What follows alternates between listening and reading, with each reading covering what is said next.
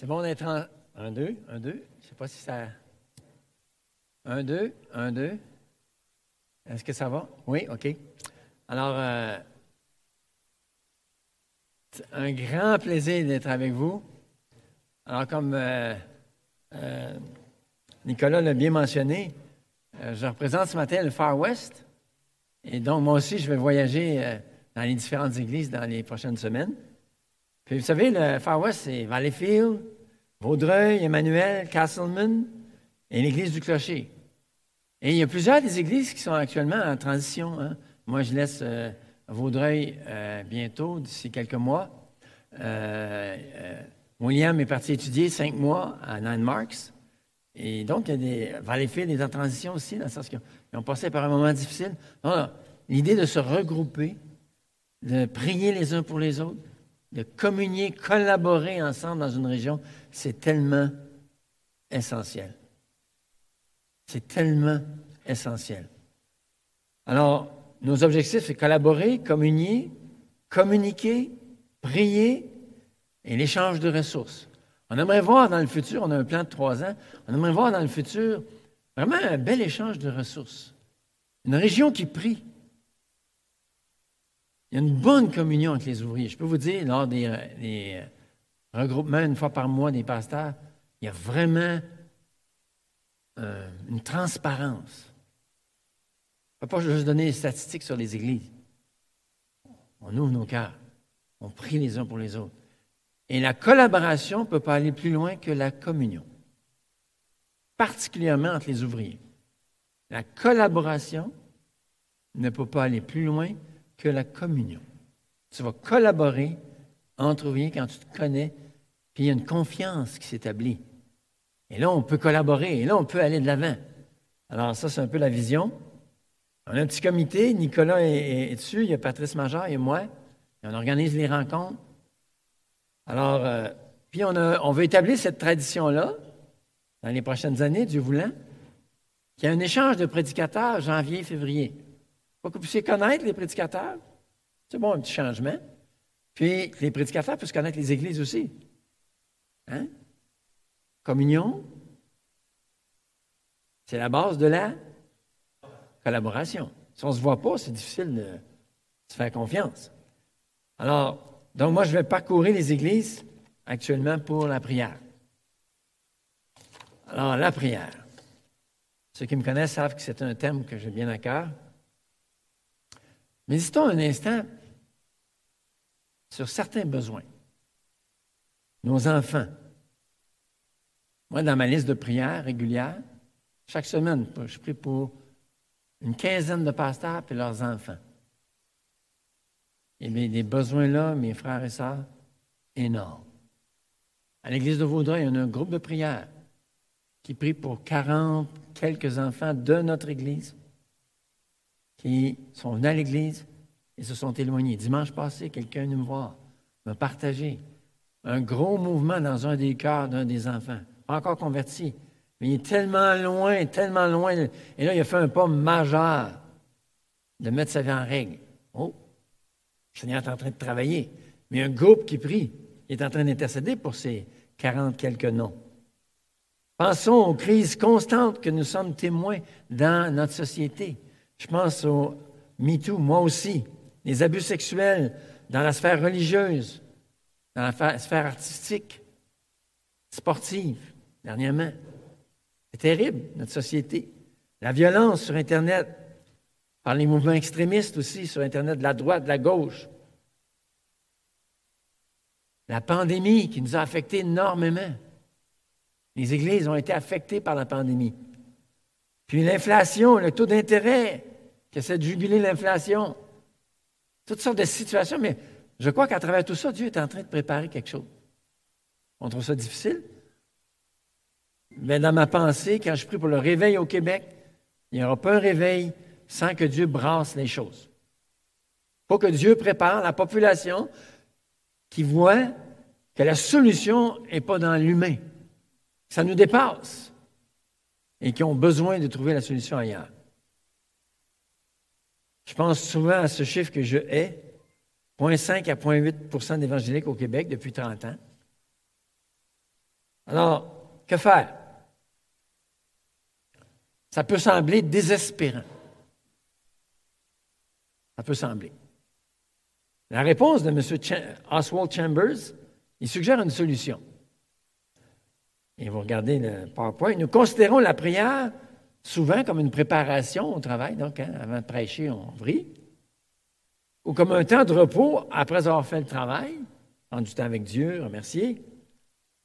M. Chambers nous dit alors que la prière, c'est le travail essentiel. C'est ça, hein. le travail, la prière, c'est le travail essentiel. Une grosse affirmation. Souvent, on va agir parce qu'il nous semble que la prière n'est pas tellement efficace. Il nous semble que quand on travaille, c'est plus efficace que de travailler dans la prière. C'est un mensonge. Clairement un mensonge. Et ça fait en sorte que les pasteurs, en général, vont avoir de la misère de prendre du temps. Il y a tellement de besoins dans l'Église. Tellement de besoins.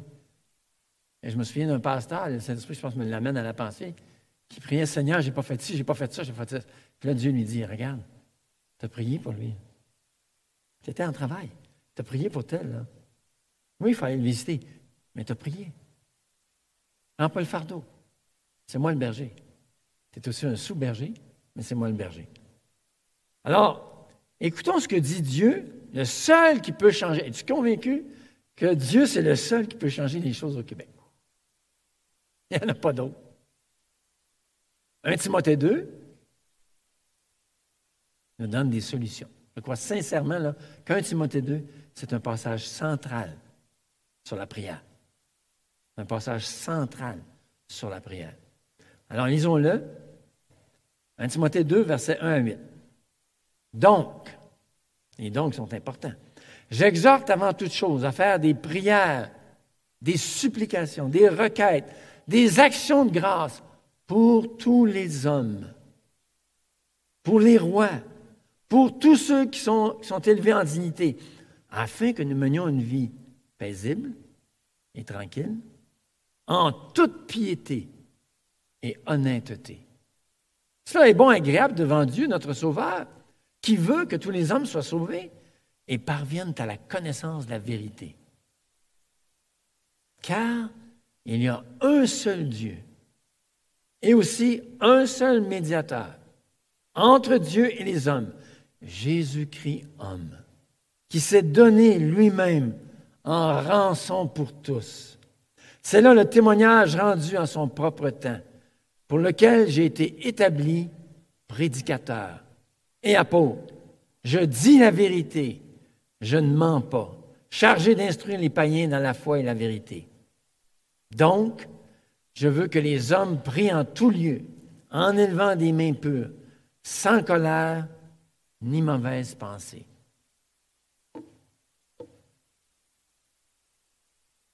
Alors, je ne peux pas développer tout le passage. Je vais faire cinq remarques importantes dans ce paragraphe. J'ai pris les remarques de Charles Finney, un prédicateur que je n'ai pas tellement aimé, parce qu'il est très arminien, mais j'ai trouvé quand même que ses affirmations sur le passage étaient, étaient véritables. J'ai développé beaucoup les remarques qu'il a faites. Donc, mon étude vient vraiment du texte, mais j'avais trouvé ces cinq remarques intéressantes. Première remarque. Remarquez la priorité de la prière pour tous les hommes.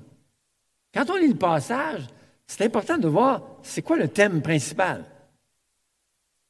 Bien, on peut le voir, le thème principal, par l'importance donnée à tous les hommes dans la section.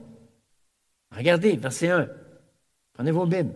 Qu'on fasse des supplications, des prières, des intercessions. il commence pour tous les hommes.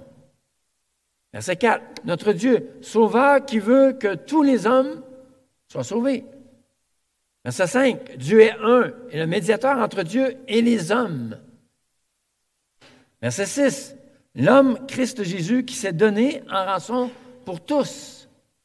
Donc le thème, c'est le cœur de Dieu pour les hommes, pour les humains, pour l'humanité. Dieu veut, Dieu désire Oui, mais Richard, ça, dit de prier pour les autorités aussi. Et c'est vrai. Mais voyez-vous, le thème de prier pour les autorités, on va le voir tantôt, c'est lié à l'évangélisation. On va le voir. Donc, comment euh, ce thème-là, pour tous les hommes, on peut le voir par l'annonce libre de l'Évangile, premièrement. Dans le sens que lorsqu'on prie pour les autorités et qu'on peut vivre paisiblement, tranquillement, en toute piété et dignité, ça, c'est un avancement pour le royaume de Dieu. Ça nous permet de proclamer par nos vies, par nos paroles, l'Évangile à toute la société. M. Carson, que vous connaissez bien, Don Carson, disait, dans un écho que j'ai pris euh, avec lui, dans l'histoire, on peut dire que la persécution, c'est la purification de l'Église. Mais on ne peut pas dire, on ne trouve pas que la persécution soit une bénédiction en soi. Et lui donnait l'exemple en Albanie, la persécution a détruit totalement l'Église. Donc la persécution purifie l'Église mais pas nécessairement que ça va multiplier l'Église. Pas nécessairement. L'histoire de l'Église ne va pas toujours dans ce sens-là, loin de là. Donc, l'idée ici de Paul, de prier pour les autorités, c'est qu'on ait le climat de facilité pour proclamer l'Évangile. Et ça, ça va se faire si on prie pour les autorités, si on croit que Dieu répond à la prière pour les autorités. Mais ça, c'est une prière qui va nécessiter la, persévérance, je peux vous garantir. Ça va nécessiter de persévérer, de croire. Quand tu crois, tu persévères. Je répète ça. Quand tu crois, tu persévères à une prière. C'est central dans le Nouveau Testament. Et souvent, le manque de persévérance, c'est la démonstration d'un manque de foi. Le manque de persévérance, c'est la démonstration d'un manque de foi. On le voit par le salut. La vraie foi persévère pour la vie éternelle. Celui qui ne persévère pas dans la foi manifeste qu'il n'avait pas la foi persévérante, après le Nouveau Testament. La persévérance dans la prière, c'est central. On a un exemple biblique très intéressant. Paul fonde l'Église de Thessalonique, c'est intéressant, vous allez étudier tout ça. Puis c'est une église persécutée, une jeune église. Puis il s'en va ensuite à Béré, après avoir fondé l'église de Thessalonique. Les gens sont ouverts, ils veulent, ils sont ouverts à, la parole de Dieu. Il arrive à Athènes, indifférence, peu de résultats. Et là, il arrive finalement à Corinthe. Et là, à Corinthe, il écrit les deux lettres aux Thessaloniciens lorsqu'il était à Corinthe. Quand on étudie les parallèles, on voit ça.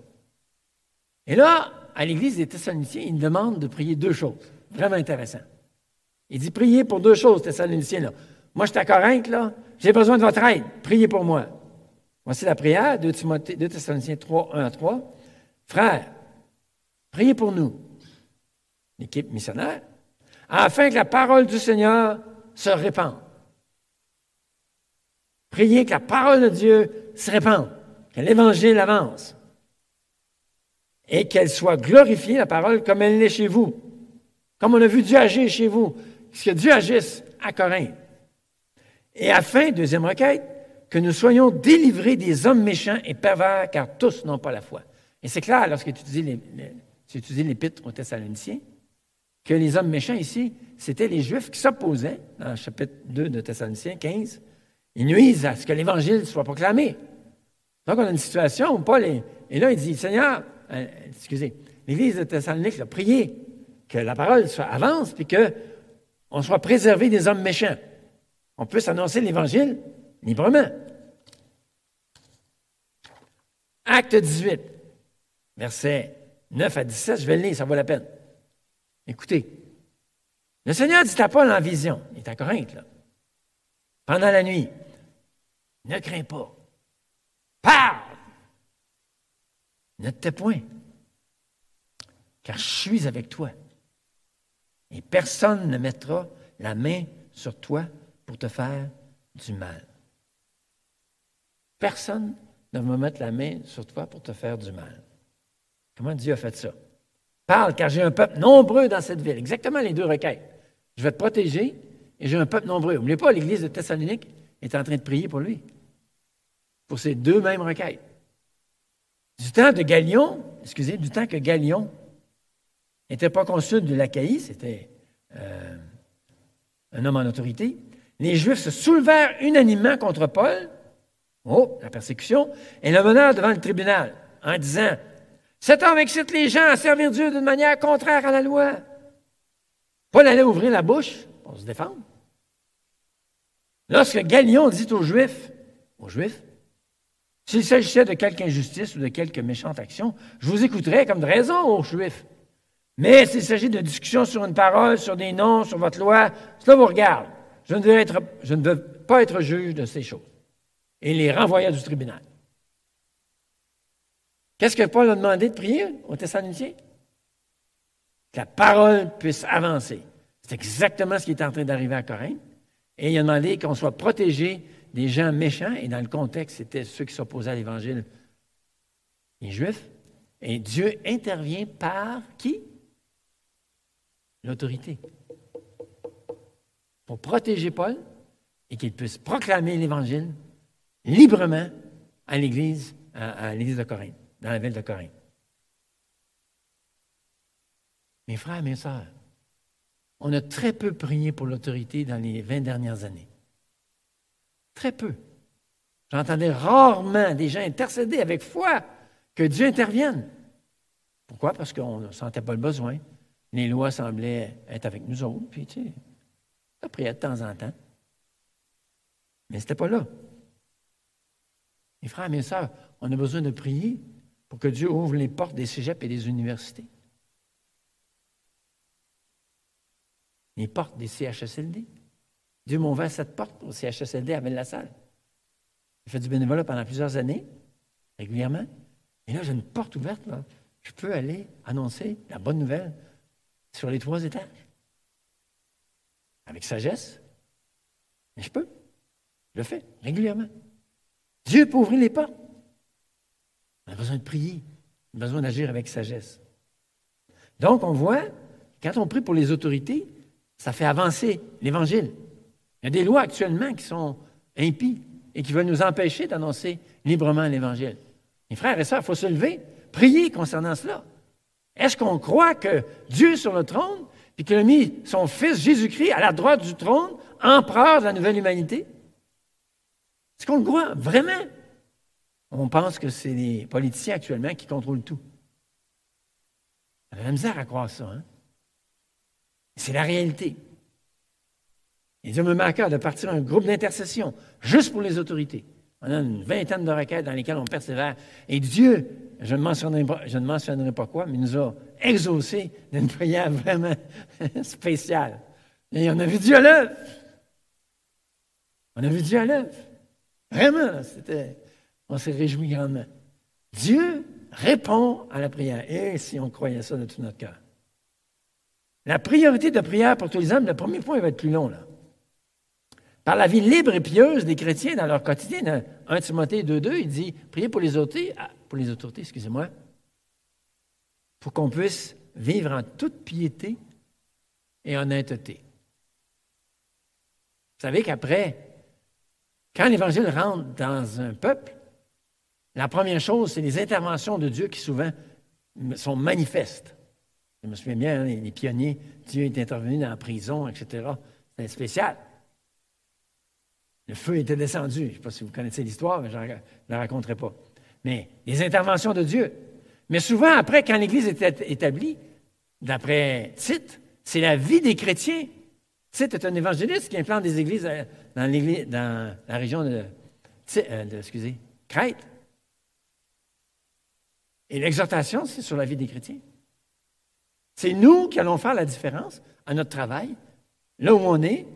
On va briller par notre attitude, par notre amour, par le fruit de l'esprit dans nos vies. Et c'est là que Dieu fait un travail. 80% des conversions, c'est des relations.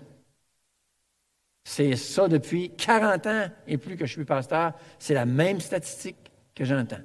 80% des conversions, c'est toujours la manière dont on vit. En toute piété et, excusez, honnêteté. Le terme là, c'est qui par sa conduite suscite du respect. Cette vie pieuse suscite le respect, attire les hommes à la conversion. Vous avez compris pour les autorités, tous les hommes, dans le but que nous, on puisse vivre librement et qu'on soit des témoins. Combien tu as d'amis non-croyants? Combien tu as de relations non-croyantes? Après 10-15 ans, en général, les chrétiens n'ont plus d'amitié avec des non-croyants. On a besoin de devenir l'ami des pécheurs. Pourquoi j'ai pris du temps au CHSLD dans mon horaire? Parce que je sais que si je ne le fais pas, je n'aurai pas de temps avec les inconvertis. Et pour moi, c'est un des highs de la semaine. Je les aime, ces personnes-là. Je vais les visiter chaque semaine. Et j'ai, de l'amour pour eux. Ah, priez pour Carole. Elle est sur son lit, malade, incapable de bouger. Puis, quand je lui présente l'Évangile, elle me dit toujours Moi, j'ai jamais péché. J'ai dit Carole, tu n'as jamais péché Elle dit Non, non, moi, je suis. Ah, j'ai à cœur Carole. Oh! Ouais. On va arrêter là. Ensuite, on voit la priorité, la prière pour tous les hommes, parce que l'intensité de l'exhortation. Paul dit à Timothée, qui est là pour aider l'Église dans un temps de crise. Timothée a accompagné Paul dans tous ses voyages missionnaires. Et là, Paul l'envoie parce qu'il y a une crise à Éphèse. Puis là, l'intensité de l'exhortation à Timothée, à prier pour tous les hommes, il dit, je t'exhorte avant toute chose.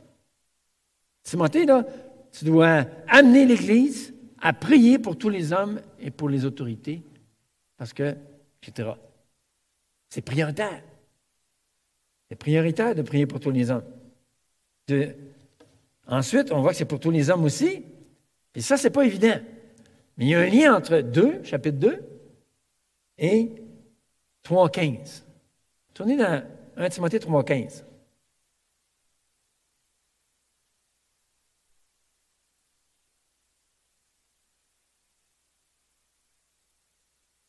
très important. Timothée 3.15, c'est le centre de l'épître à 1 Timothée.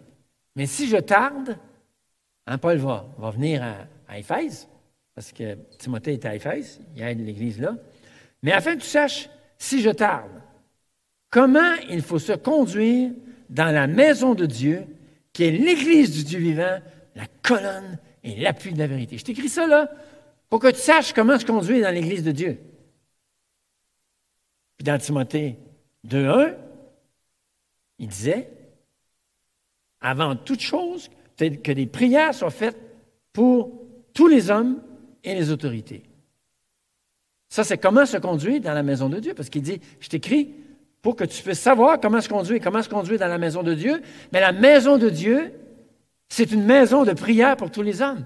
Et là, il y a un thème dans la parole de Dieu extraordinaire, fantastique. Certains pensent que la maison de Dieu, il parle de la famille. Désolé, mais le terme maison de Dieu revient 189 fois dans toute la Bible et elle réfère à une chose, le temple. Afin que tu saches comment se conduire dans la maison de Dieu, le temple de Dieu, l'Église du Dieu vivant, la colonne et l'appui de la vérité. L'Église, c'est le temple du Saint-Esprit. Dans Éphésiens 2, 18 à 22. Ainsi donc, vous n'êtes plus des étrangers, en parlant à des non-juifs, ni des gens du dehors. Vous êtes concitoyens des saints, gens de la maison de Dieu. Au verset 21, en Jésus, tout l'édifice, gens de la maison de Dieu, en Jésus, tout l'édifice bien coordonné s'élève pour être un temple saint dans le Seigneur. En lui, vous êtes aussi édifiés pour être une habitation de Dieu en esprit. Vous êtes la maison de Dieu, vous êtes le temple de Dieu, vous êtes l'endroit où Dieu vient par son esprit vivre dans la vie des, chrétiens. Vous êtes l'endroit où il y a des sacrificateurs que j'ai placés. Ils sont ici dans la salle, des prêtres saints qui rentrent dans la présence de Dieu, dans le lieu saint, et qui prennent le parfum odoriférant, qui présentent des parfums, des, prières à Dieu. Le, prêtre rentrait, Zacharie, quand il est entré dans le cœur, il est rentré dans le lieu saint, il a il a fait brûler le parfum. Et là, les gens étaient en prière, en arrière dans le temple, il priait à chaque fois que, deux fois par jour, le parfum était... Alors c'est nous le temple de Dieu. C'est nous les prêtres de Dieu. C'est le thème. Ce thème-là revient dans l'Écriture d'une manière extraordinaire. Dans la loi, c'était le tabernacle, où les prières sont présentées, comme je viens de le dire, avec le parfum. Dans les livres historiques, ça c'est merveilleux, le temple de Salomon. Salomon prie, il dit Seigneur, puis là il fait une longue prière. Seigneur, je te prie pour ci, pour ça. Quand ton, peuple va s'éloigner, euh, que tu puisses entendre la prière faite en, ce lieu.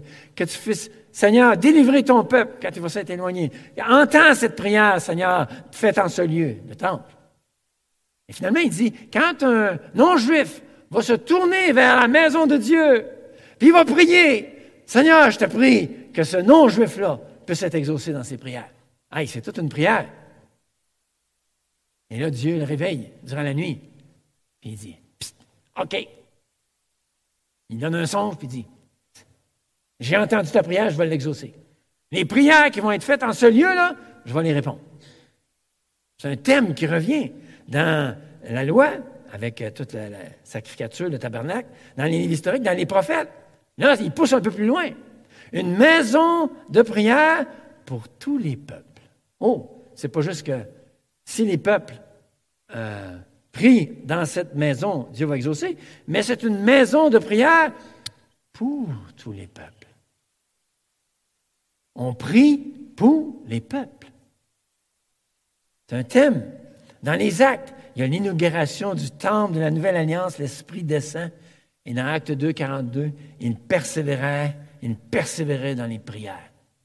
On est une maison de prière. Dans les Épîtres, 1 Timothée 2, 3, c'est pour ça que je vous dis que c'est un passage tellement central. Et l'épître de 1 Pierre 2, on est les pierres vivantes du temple, on est les prêtres du Dieu vivant. Et là au ciel, qu'est-ce qui se passe? Nos prières qu'on fait actuellement sont accumulées hein, dans des coupes pleines de beaux parfums. Et là, ce parfum-là est, mis dans un encensoir, puis là, ça brûle, puis l'exaucement des prières. Un thème extraordinaire. Paul dit à Timothée, Timothée, en tout premier, en tout premier lieu, des prières pour tous les hommes. Des prières pour tous les hommes, pour les rois, afin qu'on mène une vie paisible et tranquille. Car cela est agréable à Dieu. Hmm. Cela est agréable à Dieu. Puis il dit de le faire en tout lieu, au verset 9. Selon le contexte historique de la lettre aux, aux Éphésiens, cette église était nombreuse, on le voit à Éphèse. Il y avait plusieurs églises maisons d'après la façon dont était organisée l'Église du Nouveau Testament, dans ces endroits, dans les églises maisons, en tout lieu, et même ailleurs, dans les maisons, la prière devait monter incessamment pour tous les hommes. Je vous encourage, je sais que vous avez des, petits groupes, que la prière pour tous les hommes prenne une place importante, une période de temps pour prier pour vos contacts. Oh, que Dieu nous aide. Deuxième remarque, c'est moins plus courte les autres. Remarquez que le but, c'est la conversion des humains. Cela est bon et agréable à Dieu qui veut que tous les hommes soient sauvés. Priez pour tous les hommes, pour les autorités, parce que Dieu veut que tous les hommes soient sauvés. C'est intéressant qu'au verset 3, c'est Dieu qui est le sauveur. Envers Dieu, notre sauveur. C'est intéressant que c'est, généralement, c'est le Fils, ici c'est le Père. Dieu, c'est le sauveur. Dieu veut que tous les hommes soient sauvés. Ensuite,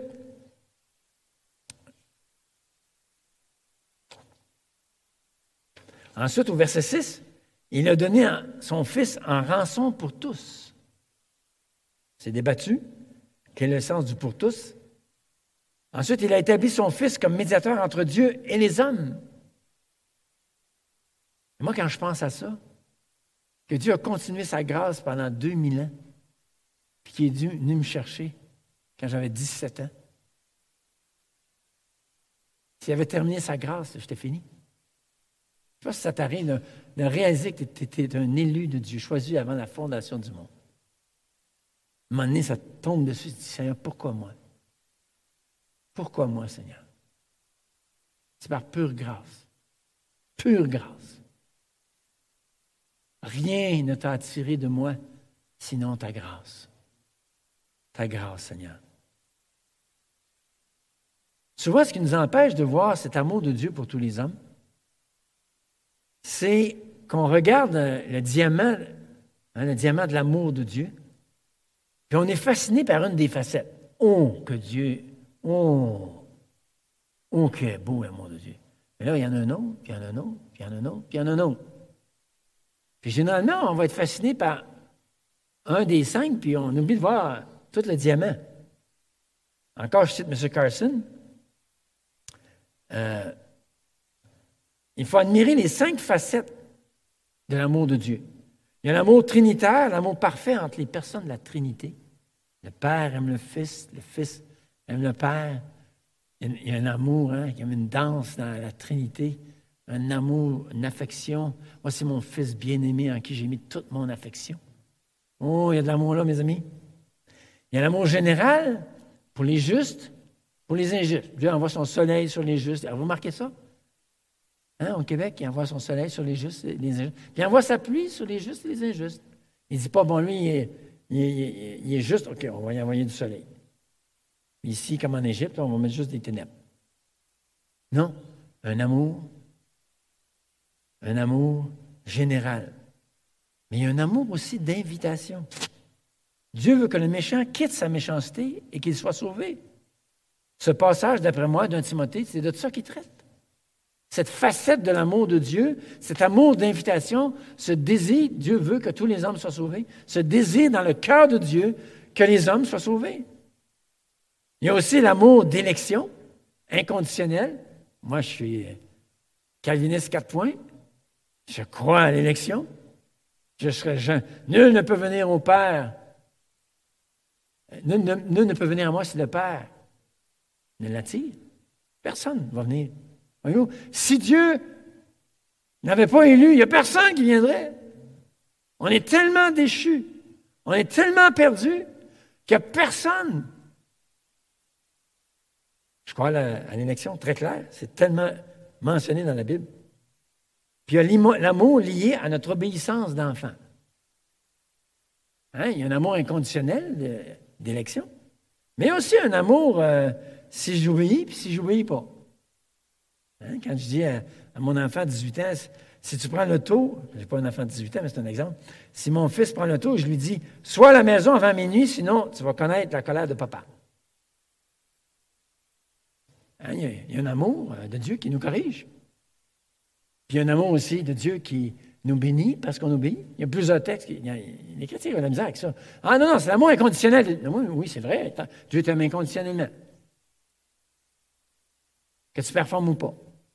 Mais si tu es un enfant obéissant, euh, il y a des textes qui montrent clairement que Dieu va exaucer tes prières. Ici, là, il va dire on va attendre un petit peu. On va attendre un petit peu. Tu n'exaucerais pas. Alors, mon point ici, c'est évident. C'est qu'on peut facilement être tellement fixé sur une facette de l'amour de Dieu qu'on oublie une autre facette de l'amour de Dieu, qu'on les met en opposition, tandis qu'ils vont ensemble en tension. Pas en opposition, mais en tension. Il y a cet amour d'élection. Et ça nous donne la certitude que les gens vont venir à l'Évangile, parce que Dieu, c'est lui qui fait le travail. Mais il y a cet amour d'invitation aussi. Et c'est basé sur cet amour d'invitation. On disait, viens, Viens, tu es un prêtre. Viens avec tes prières. Viens. Vous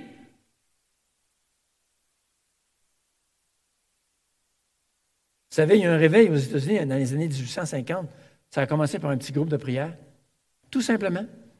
Une église qui était en train de fermer. Cinq, six personnes. Le monsieur a eu à cœur de distribuer des requêtes pour que des gens viennent à cette église qui allait finir. Ils ont commencé à prier. Une semaine, deux semaines, trois semaines. Et là, il est arrivé une crise économique incroyable. Les gens qui avaient des, commerces ont commencé à fermer leurs commerces sur l'heure du midi, suite à ce groupe de prière. Ils ont commencé à prier. Des milliers de commerces qui commençaient, qui priaient, qui priaient, qui priaient, qui priaient. Puis là, il y a des exemples où un pasteur est en train, euh, il dit, prie pour mon fils. Le fils est dans la salle, mais il ne sait pas. Prie pour mon fils.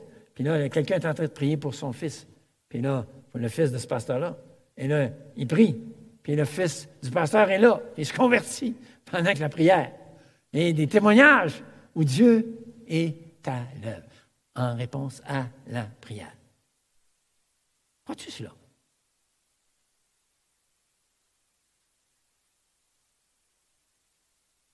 Remarquez aussi, troisième remarque, l'intensité de la prière pour tous les hommes. Par des requêtes, des prières, des intercessions, des actions de grâce. Il y a une intensité ici dans l'énumération des termes. Paul intensifie. Il y a plusieurs mots grecs. Dans Philippiens 4, hein, faites connaître vos besoins par des prières, des supplications, des actions de grâce. Il, met les termes un après l'autre. Ici, dans, dans Éphésiens 6 aussi, par toutes sortes de prières et de supplications. Veillez-y avec une entière persévérance. Ici, dans 1 Timothée 2, il y a quatre termes supplication, prière, pétition, remerciement. L'ajout des quatre termes d'affilée parle de la grande intensité avec laquelle ces prières doivent monter vers le ciel. Mes frères et sœurs, on est des prêtres. Crois-tu vraiment que tu es un prêtre? Si tu es converti à Jésus-Christ, tu as le sacerdoce royal. J'ai un, quand j'étais allé en Israël, quelqu'un m'avait acheté une, comment je pourrais dire, un char de prière juif. Hein, quand tu mets ça, tu as l'air plus d'un prêtre. Mais nous autres, c'est spirituel. Tu ne vois pas, ton char de prière. Mais tu l'as, tu as une robe blanche, tu as un bonnet blanc. Tu peux rentrer dans. Hein? Présentez-vous devant la présence de Dieu. Donc, une intensité. Savez-vous, le grand obstacle à l'intensité de nos prières, c'est notre incrédulité. Oh, je regarde mon incrédulité quand je prie. Je lutte avec ça depuis des années. Notre famille s'en va en enfer, exemple. On a parlé, on a agi, mais on s'éloigne d'eux parce qu'on est découragé. On ne prie pratiquement plus pour eux. Et quand on prie, c'est vraiment sans intensité. On ne croit pas vraiment que Dieu va répondre. On est découragé. On voit l'incendie en Californie qui a ravagé, détruit 3400 km il y a quelques années de ça. On regarde ça, on est touché par tant de destruction. Tu as certainement entendu parler d'un incendie semblable, mais c'est rien à comparer à l'endroit préparé pour Satan et les démons. On est comme nous, les secoureurs, qui risquent leur vie pour aller secourir ces personnes risquant la mort. Jésus, lui, il est venu te secourir pour te délivrer de cet incendie éternel préparé pour ces êtres de pure méchanceté des démons. L'enfer a été préparé pour les démons. Mais si tu te rallies à l'ennemi, si par ta décision de refuser l'Évangile, je m'adresse à ceux qui sont peut-être pas chrétiens ce matin, si tu refuses de reconnaître l'autorité de Jésus dans ta vie, si tu t'allies à l'ennemi de Jésus, et malheureusement, je dois te dire que tu vas aller à la même place que l'ennemi de Jésus. Jésus a payé pour que tu sois sauvé. Il a donné sa vie pour que tu sois sauvé. Son sang a coulé pour toi pour payer tes fautes. Il désire que tu viennes à lui. Il t'offre, il t'invite ce matin que tu te repentes de tes péchés. Et tu réalises que c'est tes péchés qui l'ont crucifié. C'est tes péchés qui l'ont crucifié.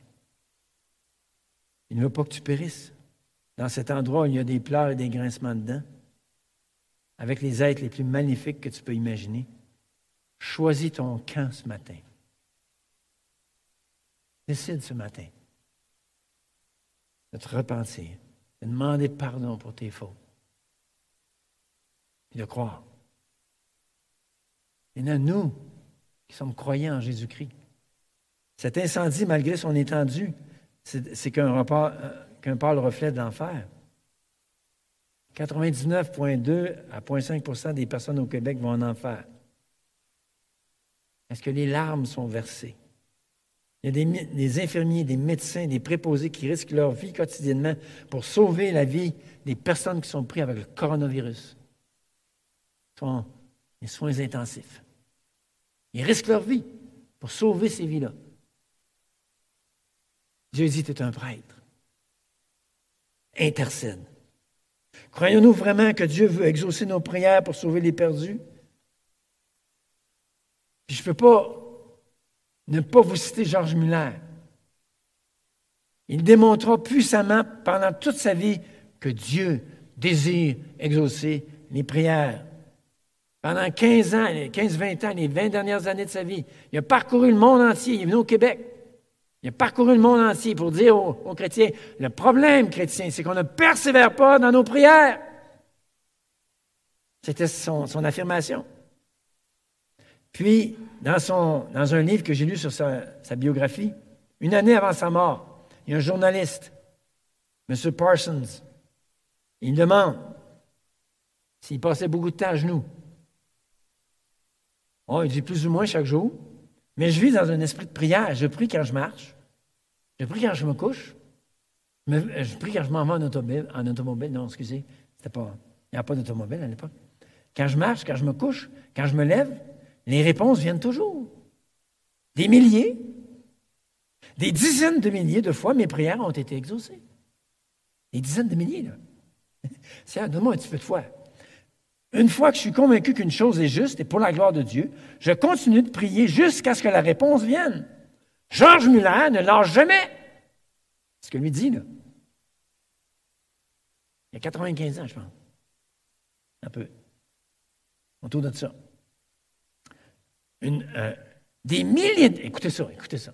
Moi, ça me parle. Des milliers d'âmes ont été sauvées, des milliers d'âmes pas centaines, des milliers d'âmes, ont été sauvés en réponse aux prières de Georges Miller. Il en rencontrera des milliers ou des dizaines de milliers au ciel. C'est incroyable. Non. Enlevons ça de notre bouche, c'est incroyable. C'est miraculeux. J'ai prié, l'idée, elle donne jamais, l'idée, elle donne jamais lâcher jusqu'à ce que la réponse vienne. J'ai prié pendant 52 ans, chaque jour, 52 ans, chaque jour.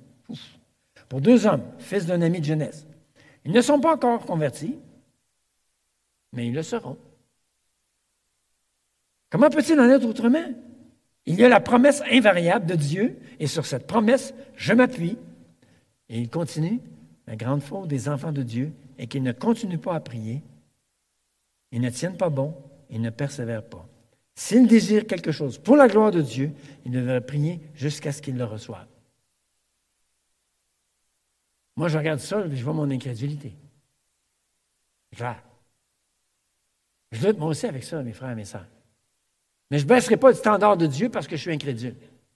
Je n'amènerai pas la parole de Dieu dans mon incrédulité. Il y a des promesses dans le Nouveau Testament qui sont là. Et Seigneur, je ne vivrai pas ça comme Georges Muller, je n'ai pas les mêmes dons que lui. Seigneur, je veux vivre. Je veux te voir agir dans ma famille, ma fille, Sarah, qui est loin de toi. Elle, je sais qu'elle va venir à l'Évangile. Merci Seigneur quand je prie. Je sais qu'elle va venir à l'Évangile. J'ai hâte que vous entendiez parler que Sarah est venue à l'Évangile d'une manière miraculeuse. Que Dieu intervienne dans sa vie.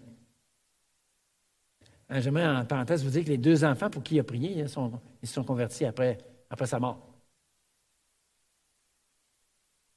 Notre découragement, c'est qu'on n'a pas été exaucé, dans certains cas. Il y a une place où Dieu dit non. Oui, ça arrive que Dieu dit non. Puis là, il faut que je me soumette.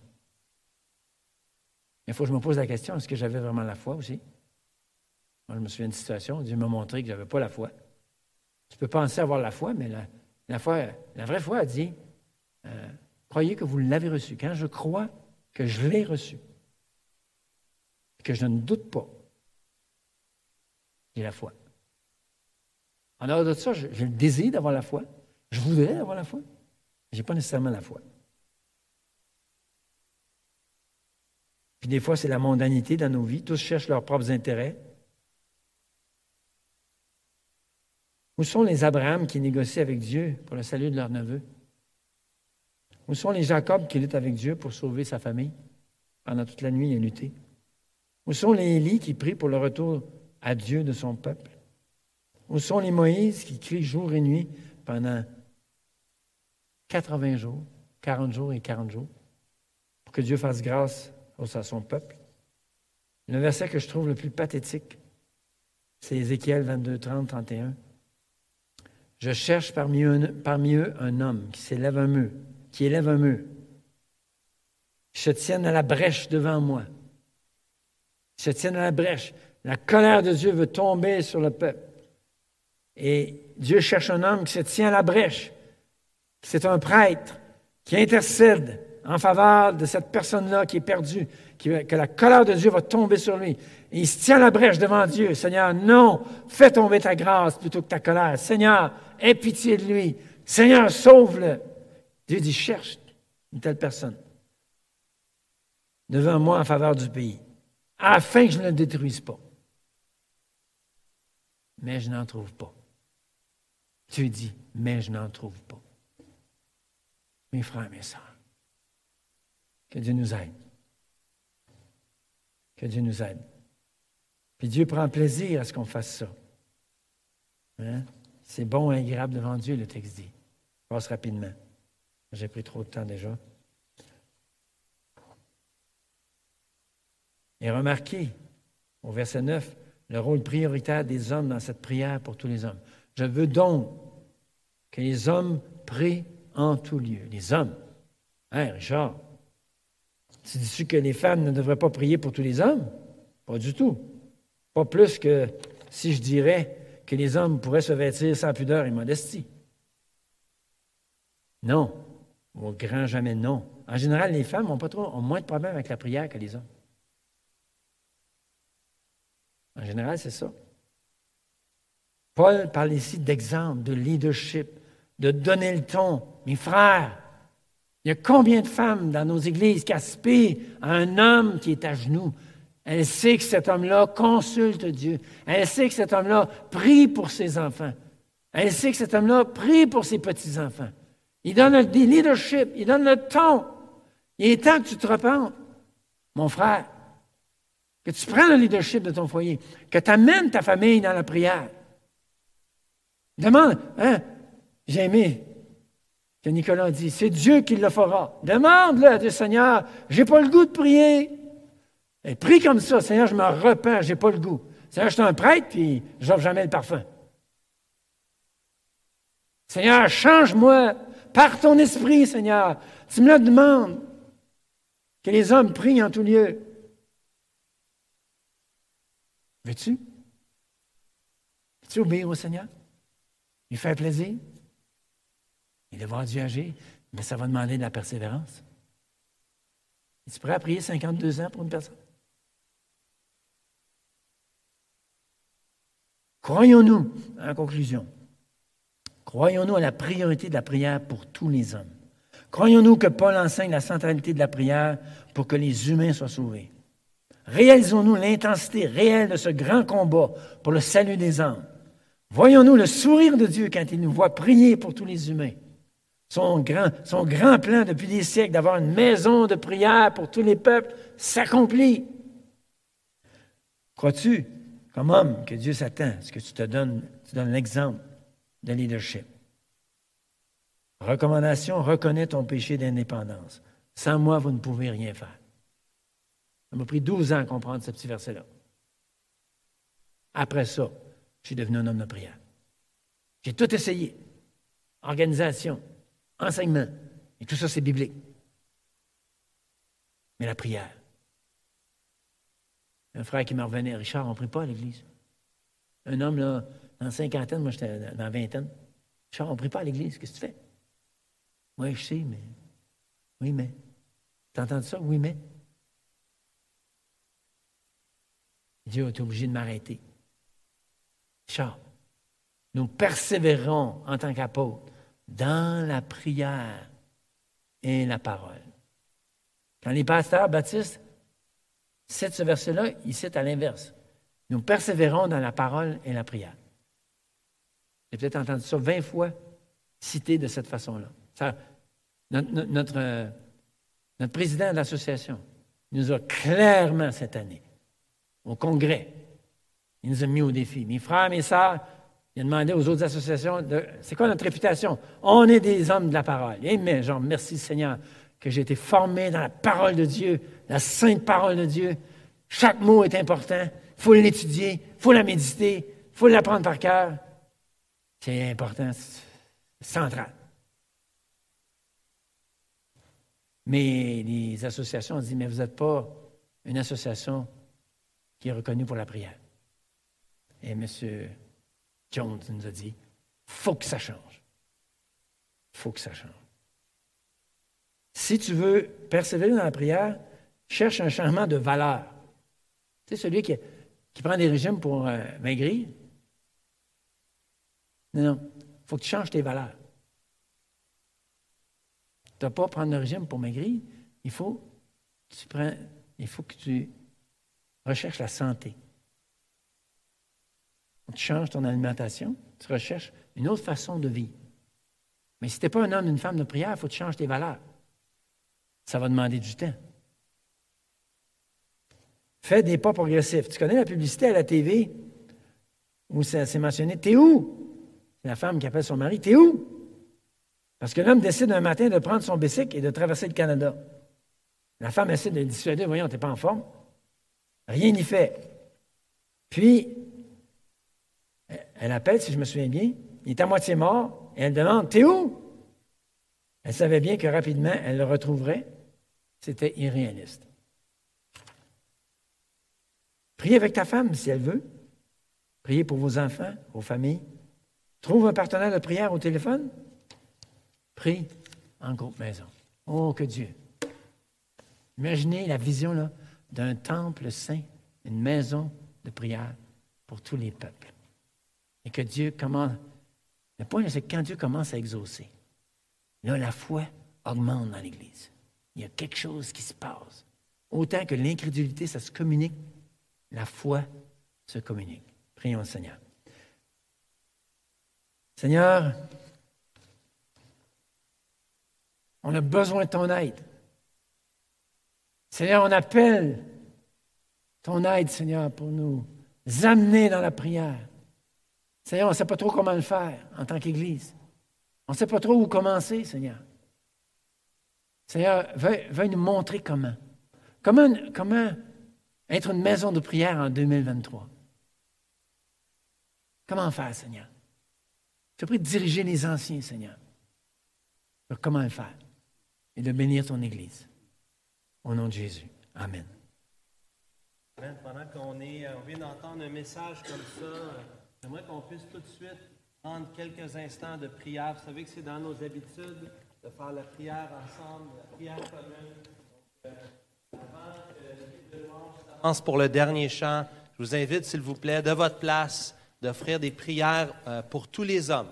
Et faisons-le d'une voix forte afin que tous puissent dire Amen. Prions ensemble, s'il vous plaît.